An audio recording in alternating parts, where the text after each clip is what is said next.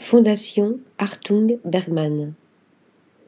Un emboîtement de volumes cubiques, élémentaristes, émergeant à peine derrière le feuillage des oliviers. Des murs blancs immaculés, inclinés vers le ciel et ouverts en tableaux-fenêtres et troués de lumière sur la nature.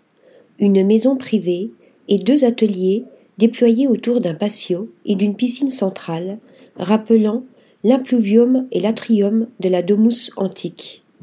La villa atelier, conçue dans les années 1960-1970 par Hans Hartung, le pionnier de l'abstraction gestuelle, est un rêve.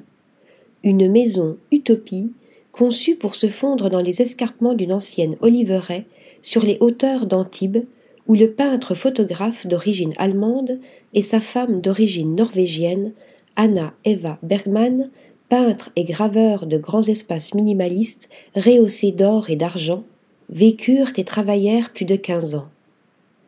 Après deux ans de travaux, la voilà ouverte au public, l'un des plus beaux endroits secrets de la Riviera. Article rédigé par Stéphanie Duloup.